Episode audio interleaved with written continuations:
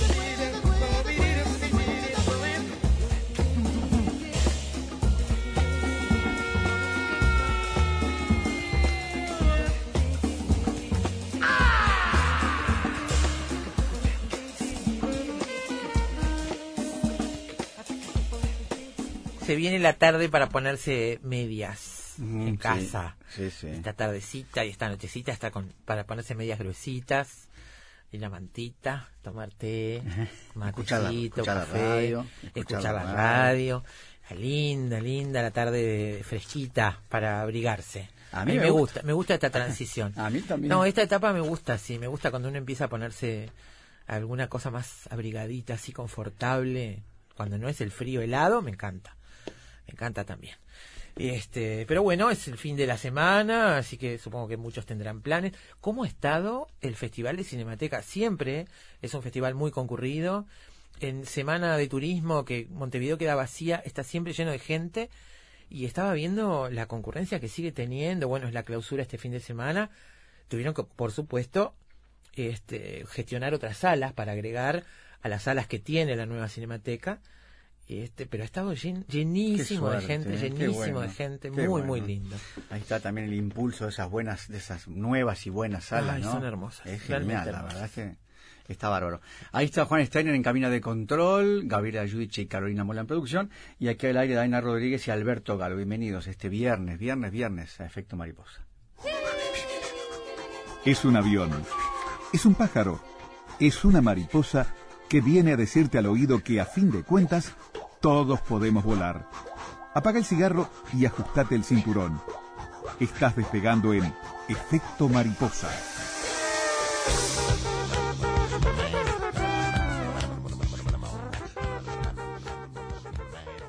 Bueno, el título para hoy, amigos, es La ternura.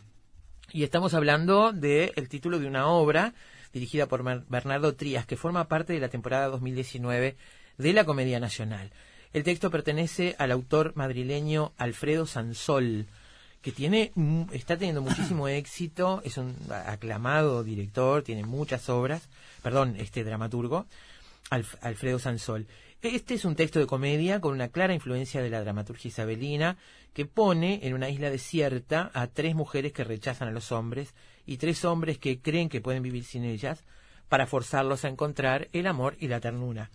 La ternura cuenta la historia de una reina un poco maga y dos hijas princesas que viajan en la Armada Invencible, obligadas por Felipe II a casarse en matrimonios de conveniencia con nobles ingleses una vez que se logre un éxito en la invasión a Inglaterra. Una tempestad hunde el barco en el que viajan y ahí empieza la aventura, en una isla. La comedia isabelina recupera la figura de William Shakespeare partiendo de La Tempestad, Noche de Reyes, Sueño de una noche de verano, Cuento de invierno o Mucho ruido y pocas nueces. La obra enfrenta los tópicos de género, la sobreprotección paterna, la importancia de la expresión del amor a través de los sentimientos. Alberto estuvo en el teatro, vio esta obra y es el punto de partida para el programa de hoy. Muy linda obra, muy buena. La verdad es que realmente vale la pena. eh, la recomiendo especialmente. Ya hablaremos ahora en un ratito nada más con su director, Bernardo Trías, es el director de esta obra, formado en la Escuela Multidisciplinaria de Arte Dramático y en el Espacio de Desarrollo Armónico. Recorre un camino como actor, director, bailarín, coreógrafo y docente. Durante 13 años integra el Grupo Espacio de Artes Escénicas, desarrollando una intensa actividad en Uruguay y en el exterior. En 2005 funda Improvisación, Teatro Club del Uruguay. Desde 2014 integra la institución teatral El Galpón. Ha dirigido Huérfanos de Sebastián Barrios, De la cabeza a los pies, versión de Raquel Diana, sobre textos de Ciraldo. Sopa instantánea, historias improbables, espectáculos de impro de su propia autoría. Snorkel, de Federico Guerra, que ha estado allí muchísimo tiempo. ¿eh? Del otro lado del espacio, del espejo, perdón, con dramaturgia propia también a partir de textos de Strindberg y Jodorowsky. Los días felices, de Beckett. Los amores de Shakespeare, de Ana Isabel Fernández. Y Petróleo, de Lucas Barfus. Actualmente se desempeña como docente en Udelar y en MAD. Así que en un ratito nada más conversamos con él sobre la ternura. Después de eso vamos a hacer un repaso por lo que se viene la temporada 2019 de la Comedia Nacional, que ya tiene muchas fechas previstas. Les vamos a contar algunas de las cosas que se vienen este año en la Comedia Nacional. Con un poco de música luego vamos a repasar las obras de este gran dramaturgo de Sansol, así que bueno, vamos a hacer un recorrido por, por esos trabajos. Y después para hablar de Shakespeare en su versión comedia, digamos, que no es lo más frecuentado en general cuando hablamos de Shakespeare, siempre le ponemos otros subtítulos a la cuestión, ¿no? Bueno, nosotros tuvimos una charla con Lindsay Cordery, profesora agregada de lengua inglesa y profesora adjunta de literatura inglesa en la Universidad de la República, en una oportunidad de trabajar con mucho ruido y pocas nueces. Y viene fantástico para hoy repasar esta versión de Shakespeare en la comedia, este, con además la palabra más que autorizada de Lindsay Cordery. Así que ese será otro de los temas para esta tarde. Para el final, un comentario sobre el contexto en el que transcurre esta obra, un comentario sobre Felipe II y, bueno, justamente la Armada Invencible. ¿Te parece que no era tan invencible? No, parece que no. está en discusión y en debate. Hay congresos sobre el tema. ¿eh? Bueno, sí. les vamos A, contar sobre la Armada Invencible. La ternura es el título de Efecto Mariposa para este viernes. Quédense por ahí, ¿eh? no se muevan. Tenemos un programa muy lindo para hoy.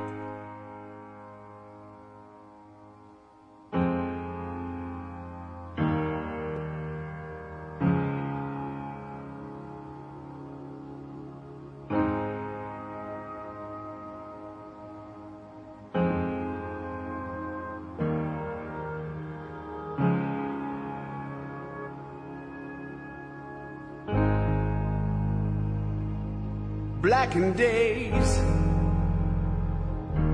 We've lost our way. So gather round these lost and found stormy clouds.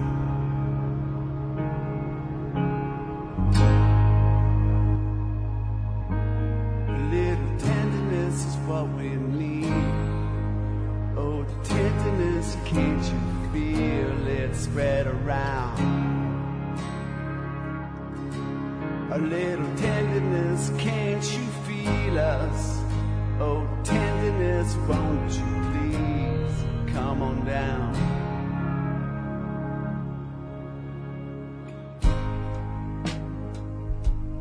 Darkest days, the deals we made on temple grounds, that empty sound. God's not around.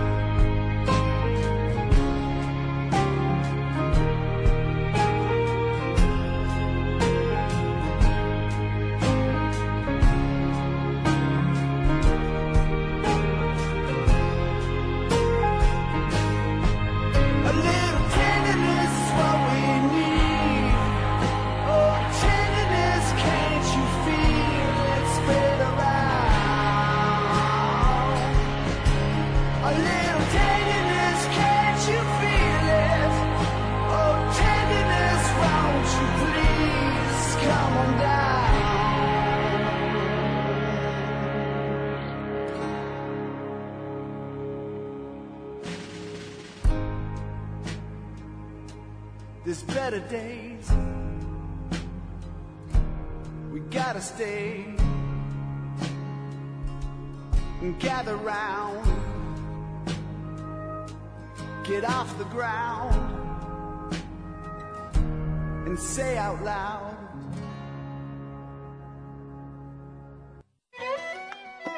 Cine, libros, pintura, teatro, poesía, música y un sendero sutil que los une a todos. Efecto mariposa. Efecto mariposa.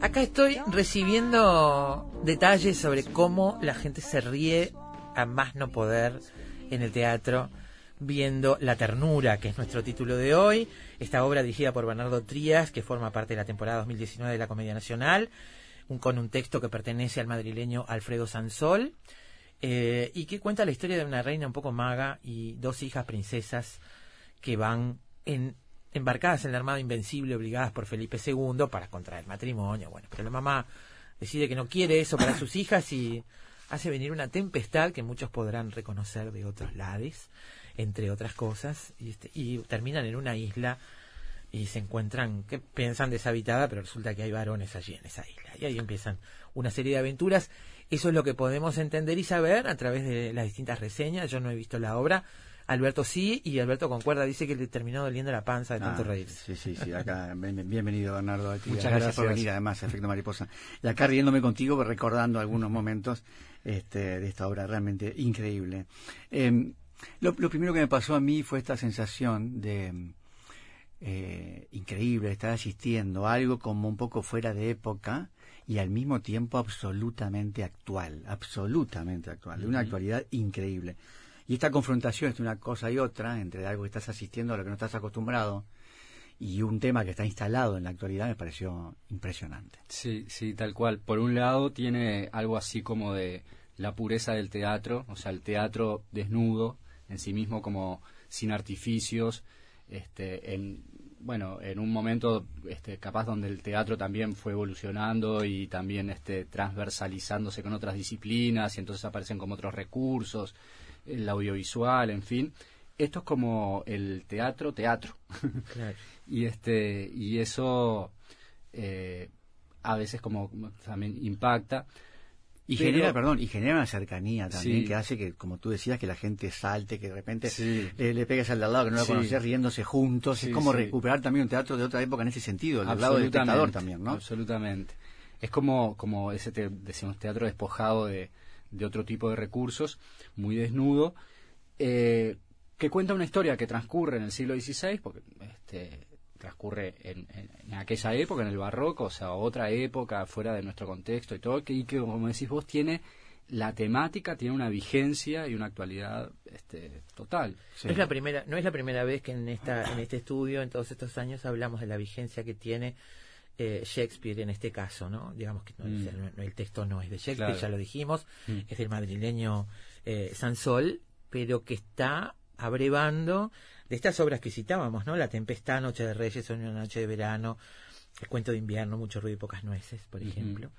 Este, esa vigencia, no sé, Sí. estamos en 2019 Sí, sí. viendo este, historias que transcurren en el siglo XVI Mm. y nos estamos reconociendo. Totalmente. Es que en la obra hay, bueno, la, la- la historia transcurre entre seis personajes, ¿verdad? Es una madre con sus dos hijas y un padre con sus dos hijos. Y, y hay, hay un tema universal, ¿no? Que, que tiene que ver, los personajes, esos seis personajes, durante toda la obra no dejan de luchar un solo segundo. No, es increíble. Las adversidades son una tras de otra, cuando deciden hacer tal cosa, aparece otro obstáculo y están todo el tiempo Luchar contra la naturaleza, contra luchando, el... sí. Porque lo que sucede, digamos, y es lo que, lo que lo hace tan vigente, es que hay de parte de, ese, de esa madre y ese padre, este, hay como mandatos muy fuertes hacia sus hijos, ¿no? como obligaciones, creencias fijas que vienen de experiencias que han tenido cada uno por su lado. Este, la madre, que es la reina, no ha tenido experiencias con los hombres, experiencias totalmente eh, válidas para, para tener ese resentimiento y ese rencor, ¿no? Hace una reina que, que, que ha padecido la subestimación de su inteligencia, su capacidad, que siempre este, se le ha pasado a un segundo plano, no se han tenido en cuenta sus opiniones. Cuando fueron tenidas en cuenta, tuvo que firmar con un seudónimo de hombre. No, y esas cosas uno dice, sí, claro, en el siglo XVI, el rey, no sé qué, bueno, pero no estamos tan lejos de eso, este, aunque hemos avanzado mucho como sociedad. Y a su vez, por otro lado, este, un, un hombre eh, totalmente resentido con, el, con las mujeres y ya llegando al punto de la misoginia, ¿no?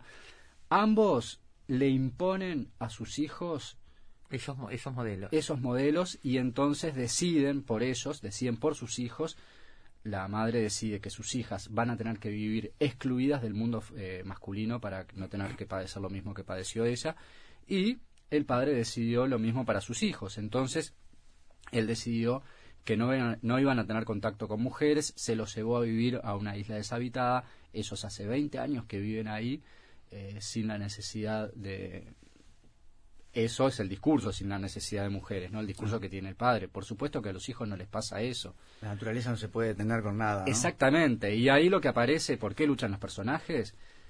Porque aparece la naturaleza, la inteligencia instintiva del ser humano, la necesidad eh, afectiva, bueno, un montón de cosas que están, que son parte de nuestra naturaleza, aparecen y frente a eso, este, no se puede hacer nada justamente, ¿no? Entonces, este, luchan contra esos mandatos, contra esas obligaciones, contra esas creencias. Eso, eh, lo que decías, ahora de, de esto, te estoy escuchando con mucha atención, lo- estos mandatos que reciben estos hijos, que, bueno, eso, eso ya en sí mismo tiene una gran actualidad, pero además, lo que me parece que tiene una gran actualidad también es esta cuestión de género, que por momentos parece que se torna una batalla hasta en el lenguaje. ¿no? Eh, y cuando lo único que buscan finalmente estos personajes es recuperar o encontrar la ternura Sí. y juntarse todos de Claro. nuevo. Sí. ¿no? Me parece que ahí hay como una lectura también súper interesante. ¿no? Absolutamente. Porque Vamos a juntarnos, a estar juntos. Es que, ¿qué, qué es lo que hay que eh, vencer? Los prejuicios, las corazas, ¿no? Y lo, justamente lo que va haciendo la ternura es eso. Es va ablandando, va disolviendo, va haciéndote conectar un con la parte más, más esencial y desde ese lugar poder conectarte y vivir la experiencia del amor, que bueno, que es lo que todos necesitamos. Es una, una gran experiencia ir a, este, asistir a esta obra. Eh, ya desde el comienzo uno se sorprende porque, lo dicho, también lo, lo fantástico, alguien que con una capa se desaparece y aparece en otro lado, no estamos muy acostumbrados a esto, salvo en Harry Potter, pero en, en el teatro, eh, que empiece una obra así, Claro. es como mm, eh, es como a ver impactante y rápido sin embargo lo que quiero decir es esto rápidamente rápidamente Mm. unos pocos minutos ya estamos en sintonía con lo fantástico con la magia Sí. y con que ahí en esta obra va a ocurrir y puede ocurrir cualquier cosa Sí, te engancha inmediatamente. Inmediatamente. Inmediatamente. Yo este la leí, bueno, tuve un amor a primera vista. En la, en la segunda página estaba tan enganchado que no pude parar de leer de corrido hasta llegar al final porque me, me- me- y además como van pasando cosas sorprendentes e inesperadas todo el tiempo. Por supuesto, eh, bueno, la escritura de Alfredo Sansol es muy inteligente, muy inteligente y por supuesto que él toma de la escritura de Shakespeare. Esta es sin Claro. duda es una comedia shakespeariana. Además de que juega y hace guiños al espectador, porque él utiliza los títulos de las obras de las comedias de Shakespeare y los inserta en los diálogos de los personajes, sin que este, tenga que ver con, con lo que la obra de ese título, ¿no? Simplemente utiliza los títulos. Pero además de eso, que es un guiño, utiliza todos los recursos de la comedia shakespeariana. ¿no? Bueno, de hecho empieza con una con una tempestad Claro. ¿no? y un naufragio. O sea, eso más este Más explícito. más explícito a la tempestad, pero no tiene nada que ver con lo que sucede en la obra de la tempestad, ¿no? No, no, claro. Pero empieza con eso. Y después, todas las situaciones de, este, de enredos, todas las situaciones de simulaciones, de engaños, de malos entendidos, de disfraces, ¿no? de mujeres que se disfrazan de hombre para poder alcanzar lo que, o para poder disimular de quiénes son, temiendo este, que les suceda lo que les puede suceder. En fin, todos esos recursos son tomados de la comedia shakespeariana en, en la construcción de una historia que va como en una espiral ascendente, absolutamente vertiginoso, este, y se va haciendo cada vez más eléctrico y más atrapante. Por eso este, claro, Todas esas la- pautas estaban desde la lectura para ti. Sí, sí, sí, sí. Nosotros este, la leímos y, bueno, yo la leí solo primero, ya te digo, me enganchó absolutamente. Y la leímos con los actores y ya la lectura fue una, una risa atrás de la otra. Y todo el proceso de ensayos, la verdad, que fue un disfrute porque fue un juego bueno. de reírnos y de reírnos y de reírnos. Además de que son este eh, seis eh, actores, tres actores y tres actrices muy creativos, entonces eso, claro, en el juego y en una comedia, jugando, eh, surge mucha cosa viva, ¿no? Mucha cosa del, del momento. ¿Hay lugar para la improvisación o no? Y, eh, a ver, en, en- en- en- me imagino que en los ensayos sí. en la obra, digo. A ver. ¿Hay lugar? ¿Hay- ¿Aparece algún momento? Y bueno, y acá tendría que, Porque en algún momento se rompe la cuarta pared también. conceptualizar un poco Sí. sobre qué es improvisación en teatro. Sí. La improvisación Porque es algo... es tu tema, además, ¿no? Sí. Por eso. La improvisación es algo concomitante a la tarea del actor. El actor siempre está improvisando, desde el primer ensayo hasta la última función. Una cosa es que improvisen los límites del texto, que es lo que, lo que se hace. ¿Qué quiere decir esto? Que el texto es ese.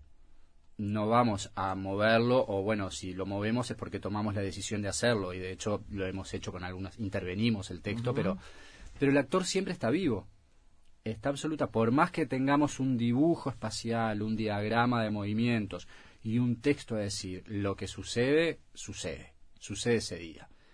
Y el actor siempre está diferente, el público siempre es diferente. Entonces, el actor improvisa y este como es in- inevitablemente. Claro. Este, pero bueno, además de eso, siempre también está el proceso de búsqueda, que creo que esa es a Claro, lo que eso- te referías vos, porque- seguro. No, y porque además en algún momento pensé, ¿será esto una improvisación que estoy viendo yo solamente? Cuando me mira mí y dice, acá se, acá se resuelve, el- acá se resuelven los enredos, algo así, ¿no?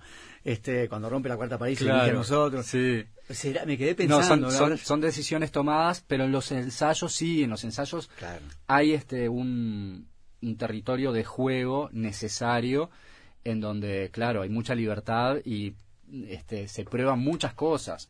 Por ejemplo, la escena en que, en que el rey se pelea con la reina, ¿no? Y toda esa, esa cosa de, este, tan, de, de tirarse con, con tanto cuchillo, tanto, este, ese texto tan filoso, ¿no? Con los insultos y qué sé yo.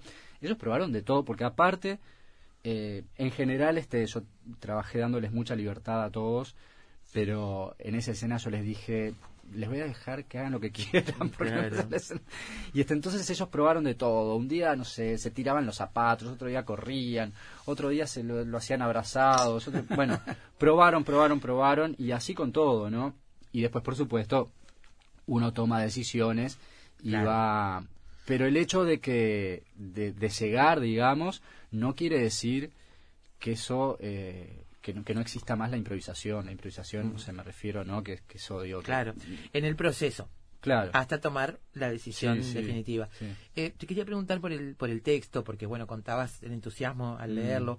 Nosotros acá en este programa, cuando vemos una película, leemos un libro, vemos una obra teatral, estamos sentados en, en una sala o en un living leyendo y estamos elaborando programas de radio, digamos, ¿no? Estamos pensando qué podemos hacer con esto y podemos hacer tal cosa.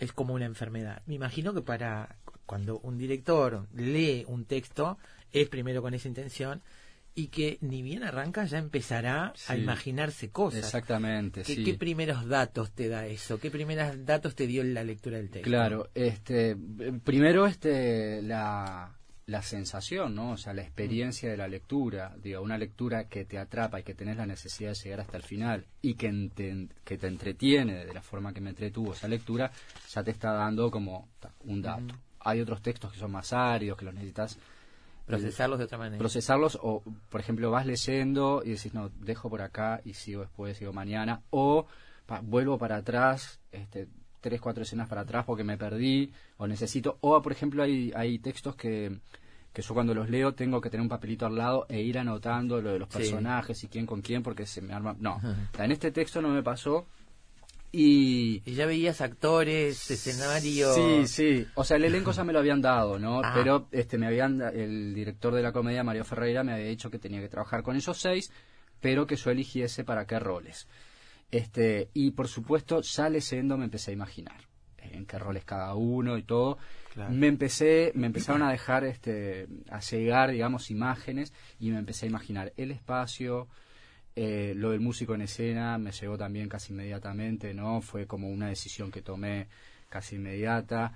Y, y el espíritu también, ¿no? Dije, bueno, esto sí, claro, tiene que ir por, por ese lugar del juego del teatro puro, el teatro-teatro, ¿no? Dije, esto tenemos que ir y ir a muy a fondo con las situaciones dramáticas de los personajes. Muy a fondo porque empecé a, a descubrir y a la medida que empezamos a trabajar fui descubriendo más que eran situaciones complejas de conflictos de los personajes consigo mismos o sea un un este un, un hijo que eh, nunca vio una mujer porque fue separado de su madre y que quiere y que sueña con mujeres pero que el padre le dijo que las mujeres son monstruos de tres cabezas y que tienen este cola de reptil y que no sé cuánto y él no le cree porque en sus sueños aparecen diferentes y entonces está como súper conflictuado y de repente cuando empieza a aparecer todo esto, el mundo femenino, ¿qué pasa? Las mujeres se disfrazan de hombres, no no vamos a contar la- toda la anécdota, pero...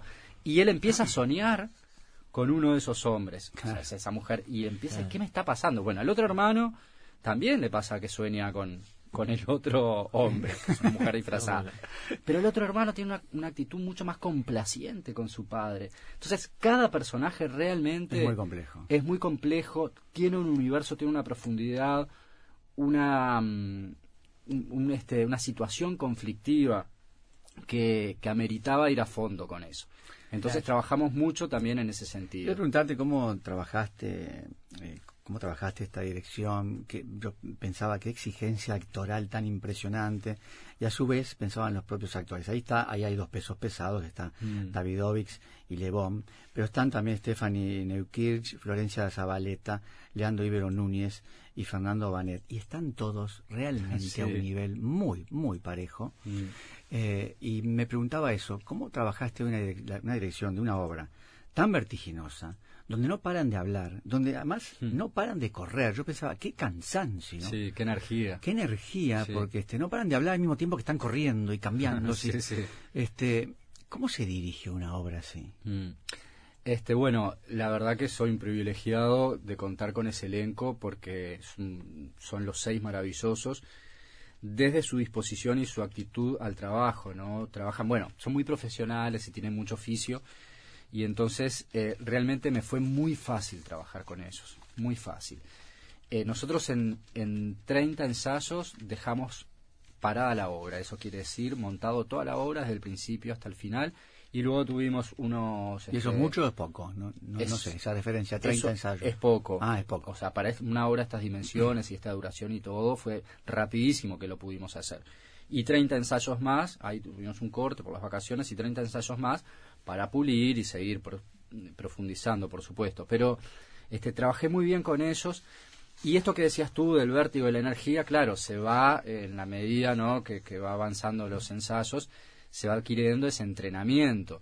Lo que, sobre todo lo que mm, este, necesité trabajar, digamos, fue la- las situaciones dramáticas. O sea, que realmente todo lo que se. el- el humor, digamos, y todo lo que sucede a nivel de la comedia se desprende de las situaciones. Y las situaciones tenían que ser verdaderas. O sea, se tenían que jugar con honestidad.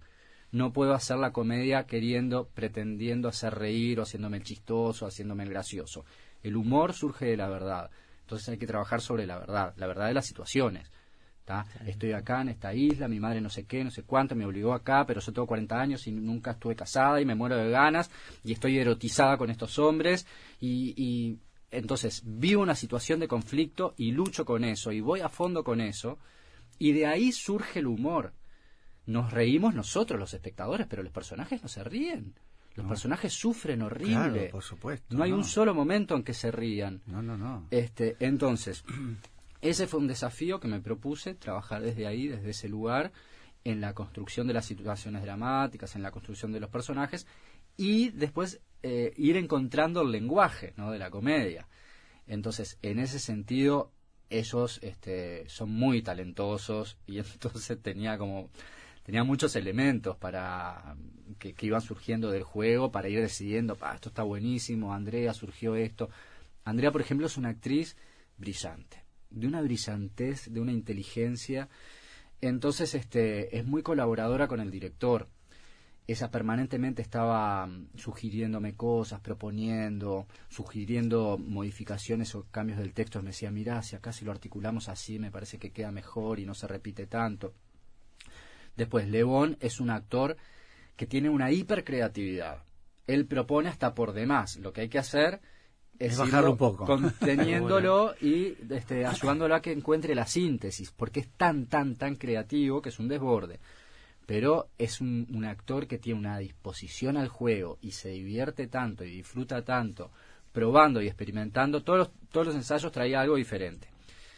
Y, y después los otros cuatro actores jóvenes, este, Fernando Leandro, este, Fanny Florencia, eh, actores totalmente enamorados de, de su profesión y absolutamente enamorados de esta propuesta, de este texto, o sea que fue un placer trabajar con ellos y el resultado está a la vista. Mencionaste una palabra clave, me parece Ah. a mí, que es el juego. Mm. Hablaba de la disposición al juego de los actores. Y como espectador uno percibe este juego y además percibimos que terminamos formando parte del juego, casi jugando todos juntos. Le saco el casi. Terminamos jugando todos, Mm, todos juntos. sí. Y es como, yo tuve la sensación por un momento, como volver a esas historias que nos contábamos y nos inventábamos cuando éramos niños. Claro. Volver a ese juego sin Sí, límites, sin sí, ningún tipo de límites. Sí, sí, tal un cual. territorio totalmente invencible Mm. para el juego, digo, Sí, ¿no? sí, sí. Y, bueno, y como se da ese fenómeno con, con el espectador, ¿no? En un momento se convierte, que eso es el fenómeno del convivio, ¿no? Eh, Se convierte esa sala de teatro en eh, un grupo, no sé, de 200 personas riéndose, eh, codeándose, haciéndose comentarios entre los espectadores. Y, y los actores sí, trabajando muy en equipo, sobre eso insistí muchísimo también, trabajar juntos, trabajar con el otro, para el otro, eh, con, con honestidad. No, a veces, eh, bueno, somos actores este, y, y los actores no tenemos como esa, esa cuota de vanidad y, y bueno, por algo nos subimos ahí arriba para que nos miren, ¿no? Pues este un director decía el actor hace teatro porque quiere que lo quieran entonces quiere ser aceptado. Entonces bueno y quiere que lo aplaudan. Entonces bueno muy bien sabemos que es eso pero podemos cuidar eso podemos no hacer de esto un ejercicio de exhibicionismo vanidoso verdad entonces ser honesto jugar de verdad jugar con el otro no quererte hacer el chistoso el ingenioso el inteligente. Ahí hay otro resultado. Si es un juego honesto, verdadero y dando todo, como lo que se ve acá, no entregando y con energía, con convicción, el público entra, entra solo y te empieza a regalar lo que necesita el actor. Eso que decíamos, eso de lo empieza a querer, lo empieza a aplaudir, se empieza a reír de él, pero no porque él pretenda que eso suceda. Claro. Eh, hay, hay una simulación del lenguaje que me preguntaba yo, si me imagino si viene del guion, no sé. Simulación de lenguaje que simula una cosa como antigua, pero en realidad es un lenguaje Claro, moderno. sí. Y cuando, cuando, cuanto más se acerca al final la obra, más, más cercano Mm. está a nuestra forma de hablar. Claro, digamos, ¿no? se parece una Se frase. parece más, más frase reconocible, digamos, ¿no? E- ese, esa, ese lenguaje, esa simulación de anacronismo, Mm. ¿estaba de alguna forma ya en el Sí, guion? sí, ¿Estaba- claro. Este, todo eso tiene que ver con, con el texto de Alfredo Sansol, ¿no? Cuando decimos que él hace toda esa reminiscencia al teatro isabelino, al teatro de Shakespeare, también lo traduce, no solo lo traduce en las situaciones y en todo esto, por ejemplo, de los, de los poderes sobrenaturales, de los personajes, los hechizos, todo eso, este, y en la, en los, en, la comedia, no los enamoramientos, todo eso, sino también en el propio lenguaje, en la construcción del lenguaje, ¿no? Aparecen, este, por ejemplo, muchas eh, figuras literarias de, eh, por ejemplo, de, de numeraciones, aliteraciones, ¿no? Todo ese tipo de juegos que son también, es, eh, tiene que ver con el teatro isabelino, y, y aparece algo del lenguaje barroco. Claro. Este, sin duda, por eso es, hay esa construcción del lenguaje, que, que era muy importante tenerla en cuenta, pero nosotros este, también hicimos pequeñas intervenciones, no es que modificamos el texto del texto, es el texto de Sansol, pero bueno, la obra mm, duraba un poco más, sacamos algunas partes, este, cuando se hacía demasiado reiterado o, o, cuando de repente frenaba un poco la acción, este, tratamos de corregir algunas cositas. No es corregir, o sea, uno trabaja con el texto. No pretendemos adaptaciones, adaptaciones, no, es que forma no- de no ser. pretendemos corregirle nada Claro. a Sansol, que es, que es tremendo dramaturgo. Es que en el proceso de la creación surgen necesidades con el texto que a veces uno tiene que hacer pequeñas adaptaciones. Pero el, el lenguaje y el tipo de lenguaje que remite al, al teatro barroco, este, al teatro isabelino, este, no, no barroco, porque también estaba en el barroco, habían otros, este, estaba el teatro de España también, ¿no? Este, eh, sí, tiene que ver con, con, con lo que él eligió escribir. El lenguaje, la trama, el vestuario, la escenografía, todo va confluyendo hacia un final que no lo vamos a contar, pero que va en aumento, en aumento. Sí, To- sí. Todo finalmente se toca en un solo punto. Y yo creo, de verdad te digo, si, si, si regalaran a la entrada a los espectadores papelitos y serpentinas, esa obra terminaba una gran fiesta. Todo- con todos Sí, los espectadores sí, juntos con los, los actores, me parece. es que, claro, que eso es algo de lo que tú decías, ¿no? Es un teatro popular, es como el carnaval. Este, sucede eso, ¿no? Primero que es un, un teatro para, para cualquier edad, para la familia, podemos decir. Este, y, y es un teatro que, teniendo una historia eh, como, como profunda en las situaciones que viven los personajes, teniendo un lenguaje este, barroco, le llega a todo el mundo, a todo el mundo. Eh, nosotros más adelante vamos a, a comentar algunas otras obras de Sansol, y este, otros textos, fichas nada más para que la gente conozca un poco más a este dramaturgo que es muy está muy bien conceptuado en España y en, en general en el teatro hispanoparlante, Sí, digamos. sí. Este, me da la impresión, sin haber visto nada de él, este, sin haber leído sus, sus obras tampoco, por lo que veo en las reseñas, que le gusta encontrar puntos de partida, anécdotas provocadoras, extrañas, originales, para hablar de los Cuatro o cinco grandes temas de la humanidad eh, que son los mismos Mm. hoy que hace siglos, ¿no? Yo había leído en alguna de las notas algo así como que los motores eh, que él encontraba para, para su escritura estaban en cosas personales. Entonces, por ejemplo, a partir de algo que él vivió, salió la ternura. O a partir de otro episodio o evento que le tocó, salió, por ejemplo, la Hay- calma mágica. Hay o- una de las obras que donde lo dice expresamente, ¿no? Mm. Para los que creyeron, Ah, este, para los sí. que tuvieron alta la autoestima por el amor y luego la tuvieron baja por el Claro. amor, ¿no? Sí, Este, una cual. experiencia amorosa, Mm, personal que le sí, da. sí, sí. Y sí, es este. Yo creo que es un, un texto muy, muy honesto. Se, se nota, eso, eso trasciende, que está escrito desde un lugar verdadero, desde una necesidad de decir algo. Eso. Eh, ¿Hasta cuándo está? Todavía quedó, te quedan dos fines Ah, de semana. dos ¿no? fines de semana, o sea, baja el domingo 5 de mayo. Sala Verdi. Bien. Sala ¿Qué Verdi, días? los viernes y sábados a las 21 horas y los domingos a las 17 horas. Yo sugiero que llamen porque están a sala llena permanentemente. Sí, ¿no? se agota, hay este, que vayan antes, hay o- que, hay- claro, hay que reservar, llegar antes a la boletería. pues Pero una- si vas a Ticantel, sacás por sí, Ticantel claro, y por Ticantel. garantizado. Exactamente, sí, es una muy buena opción Ticantel. Bernardo Trías, muchas gracias. eh, No, por en favor, muchísimas gracias a Gracias por, la- ustedes. por esta obra maravillosa. Momento divino que nos hiciste pasar. Gracias. Un placer. La ternura, amigos, título de hoy para Efecto Mariposa. Después de la pausa vamos a repasar lo que se viene en la temporada 2019 de la Comedia Nacional. Siempre sabremos cómo empieza, pero nunca cómo termina. Sorprendete con nosotros.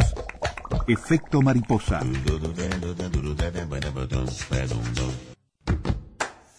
Lo único seguro es que el sol sale por la mañana y se oculta en la noche. Lo que sucede en el medio es culpa de efecto mariposa.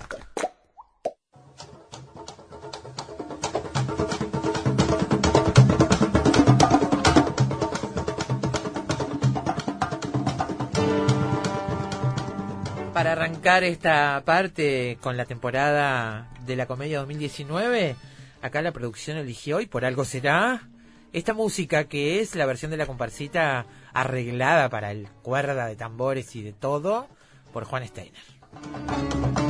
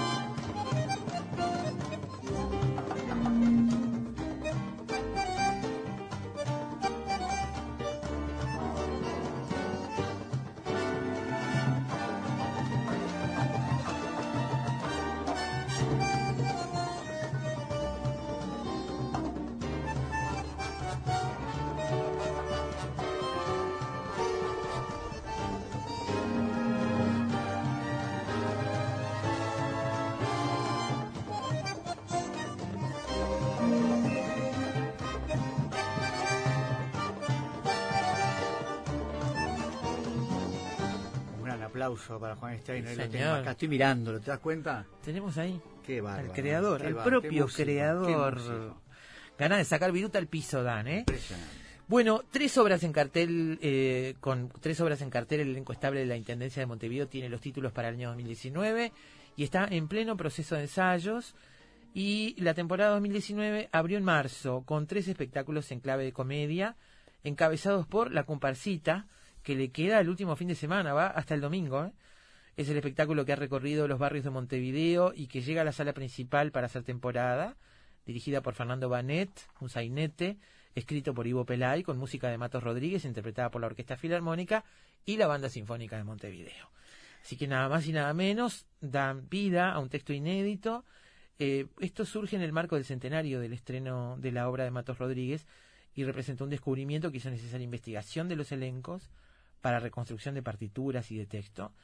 Y el espectáculo fue estrenado en mayo del año pasado en la sala principal. Es un sainete, considerado inicialmente un subgénero teatral. Eh, es un tipo de dramaturgia con tintes humorísticos que refleja ideas y costumbres populares de los barrios. En este caso, la comparsita, que va hasta el próximo domingo. Eh, bueno, la otra obviamente, La Ternura, ya hablamos de ella. Armarios, eh, con, bueno, de la uruguaya Sandra Macera, dirigida por María Mendive, en la sala Zabala Muniz, es la otra con la que arranca esta temporada. Em, Noche de Reyes, una adaptación de la obra clásica de Shakespeare llevada a la escena por Richard Rivero y que presentar, se presentará en los barrios de, de Montevideo también, es otra de las obras. Sí. Eh, eh, bueno, Armarios eh, relata la vida de salida del closet, Ahí una está. familia es la ventana visible de los cambios que transita la sociedad, eh, su entorno y sus relaciones de puertas abiertas llevan a preguntarnos si no estamos demasiado expuestos, una comedia de relaciones donde el absurdo es el lenguaje que lo dice todo.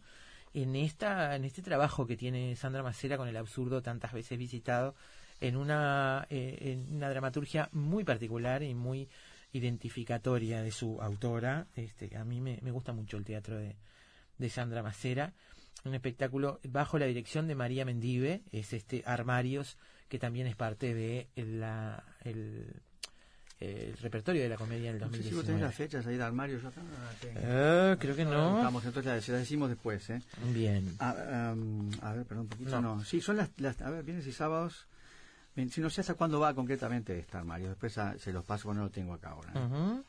Eh, recordarles entonces que la ternura va todavía dos fines de semana más, eh, viernes y sábado, 21 horas, y domingos 17 horas. Estaba mirando también los, los, los eh, boletines de, de la comedia que están trabajando una estética muy nueva, lo veíamos contigo hace un ratito. Sí.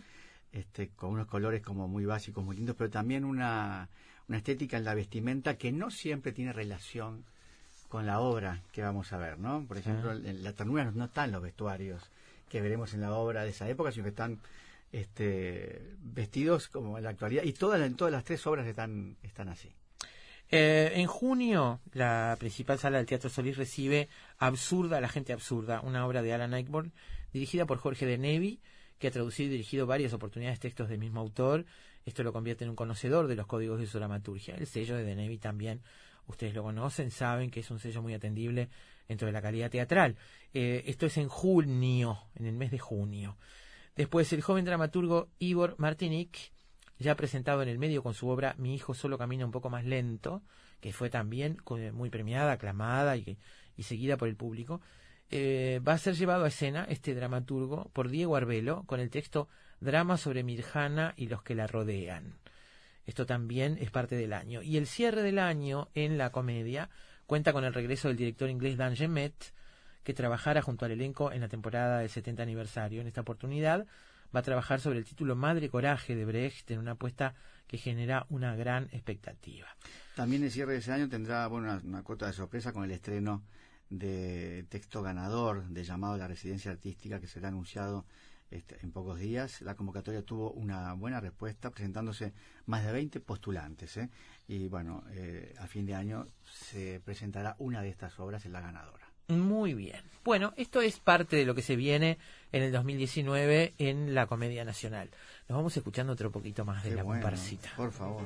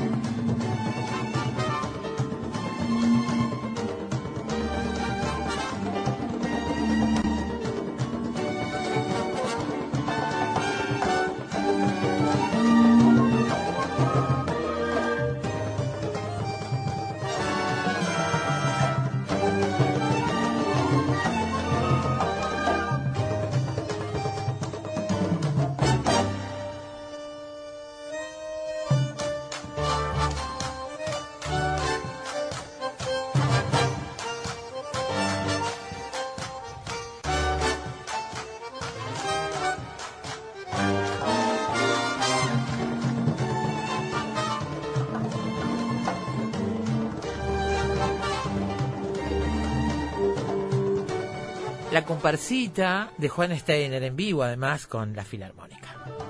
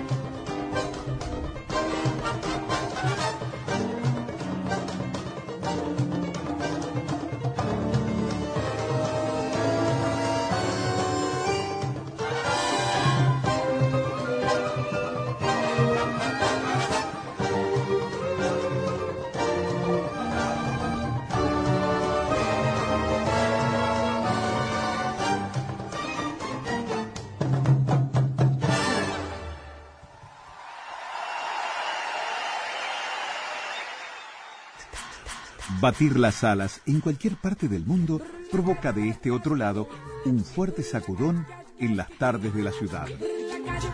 Efecto mariposa.